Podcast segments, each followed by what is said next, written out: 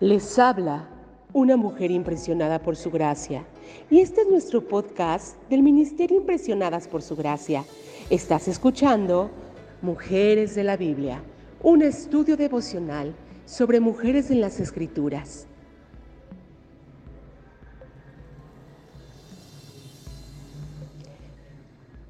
Hoy finalizamos esta semana dedicada a Tamar, la hija del rey David, una mujer de la Biblia de la cual podemos aprender mucho. Acompáñanos estudiando su legado de oración.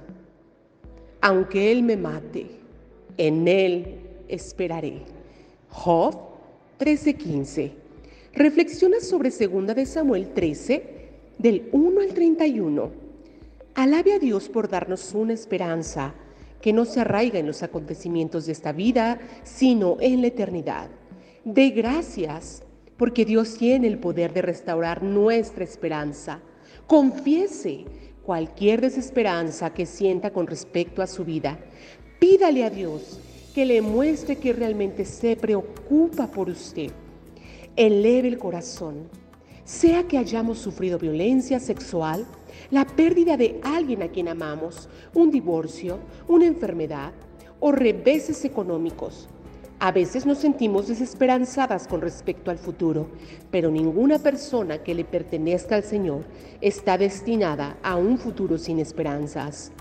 Aun si le cuesta creerlo, ore pidiendo la gracia para desear creerlo. Como una pequeña expresión de deseo, plante un bulbo en su jardín este otoño. Esa sencilla acción reafirmará su fe con respecto a que después del invierno más crudo vuelve la primavera con su profusión de color y nueva vida. Si falta mucho para que venga la temporada de otoño, compre un ramo de flores bien coloridas que alegre su mesita de luz durante la próxima semana. Oremos, Padre, planta algo nuevo en mi vida un ramito de esperanza que me enfoque en una nueva dirección.